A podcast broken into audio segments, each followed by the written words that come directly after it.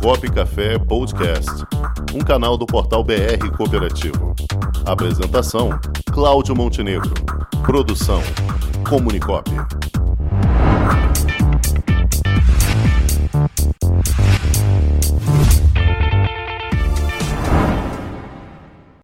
E no quadro direto da junta de hoje, depois de 15 dias, aguardando aqui ardorosamente ela, a advogada julgadora singular da Juscerja, Junta Comercial do Estado do Rio de Janeiro, Paola Jacob. Boa tarde, Paola.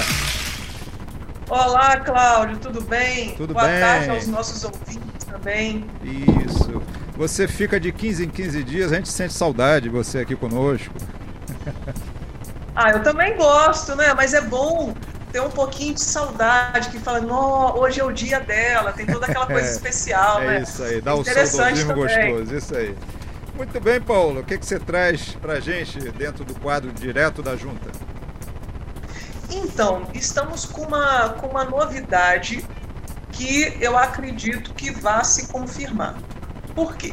Nós tivemos a edição da medida provisória 1040, que foi uma medida provisória que já está vigorando desde abril desse ano. Só que, como é o trâmite normal de uma medida provisória, ela passou na Câmara dos Deputados e lá eles enxertaram vários assuntos nessa medida provisória. E um dos assuntos engloba quem? As cooperativas. As cooperativas também agora vão sofrer alterações por força dessa medida provisória. Só que eu preciso fazer um, um alerta. Como eu falei, esse texto foi aprovado lá na Câmara dos Deputados. Ele agora seguiu para ser aprovado no Senado Federal. Ao que tudo indica, né, ele será aprovado sim. Está tudo desenhado a princípio dessa forma. Porque, salvo engano, eles têm até agora o dia 20 de julho para votar essa medida provisória. Se eles não votarem até dia 20 de julho, ela cai, né? ela perde a vigência dela. Mas eu acredito que o governo já tenha feito todo, todos os acordos, né? que ele tenha realizado todos os acordos ali para conseguir a aprovação dessa medida provisória junto ao Senado. Já conseguiram na Câmara e agora falta o Senado. E na E o que que prática, o, muda, que, que né? isso, o que, que isso afeta na prática, Paola? É, o que, que, que, que efetivamente muda né, para as cooperativas? Essa medida provisória estabelece que, as, que agora as cooperativas deixam de ser sociedades simples e se tornam sociedades empresárias. Esse é o grande efeito. Porque essa medida provisória ela vem extinguindo as sociedades simples. E a cooperativa é um tipo de sociedade simples.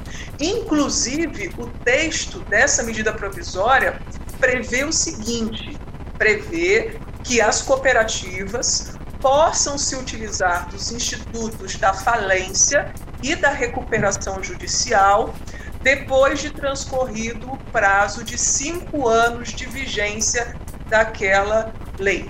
Então vamos dizer o seguinte: a medida provisória, vamos dizer que ela seja aprovada e publicada no dia 21 de julho, né? 21 de julho. Você conta cinco anos, você, de- você tem que esperar passar cinco anos. Passado esses cinco an- anos de publicação dessa lei, as cooperativas poderão utilizar os institutos da falência e da recuperação de empresas. Porque, não sei se, se todos sabem, mas no fundo é um desejo né, de várias cooperativas. Nós tivemos já no, na Justiça um processo judicial onde a cooperativa eh, da Unimed, né, uma das, das cooperativas ali da Unimed, eles pediram recuperação judicial. Eles até conseguiram, mas teve toda uma discussão é, doutrinária, jurídica, de que eles não poderiam pedir recuperação judicial porque eles eram sociedades simples. E a lei da falência, da lei da falência e da recuperação judicial, ela é muito clara ao dizer que ela só se aplica a quem for sociedade empresária. Então, essa discussão que só a sociedade empresária pode utilizar a lei de recuperação judicial e a lei de falência, isso vai deixar de existir. Porque se essa lei, né, repetindo, se ela efetivamente for aprovada, ao que tudo indica, está caminhando para isso, nós não teremos mais a figura da sociedade simples. E a cooperativa está dentro desse projeto, porque ela é uma sociedade simples, então ela vai se tornar uma sociedade empresária. E a lei estipulou um prazo aí de cinco anos para que ela possa utilizar os institutos da recuperação e da falência. Perfeito, muito bem. Então, essas são as recomendações de hoje. Vamos aguardar os próximos passos. Se isso vai ser sancionado lá no. Vai passar pelo Senado, né? Espero que é. traga bons resultados aí para as cooperativas. Eu acredito que passe, eu acredito que sim. Daqui a 15 dias eu já vou ter uma, é, uma posição definitiva para dizer se passou e se não passou. Assim. Aí eu conto para você como é que ficou. Então tá bom. Então daqui a 15 dias você está convocada novamente para falar para a gente como é que foi. tá bom. Muito obrigado, Paula Jacob, mais uma vez aqui conosco no quadro Direto da Junta. Obrigado, Paula. Até daqui a 15 dias. Isso, eu que agradeço. E quem quiser entrar em contato comigo, né, não, não aguentar esse tempo aí de 15 dias, é só acessar lá meu Instagram, Paola Dom Jacob, que aí consegue falar comigo lá pelo Instagram.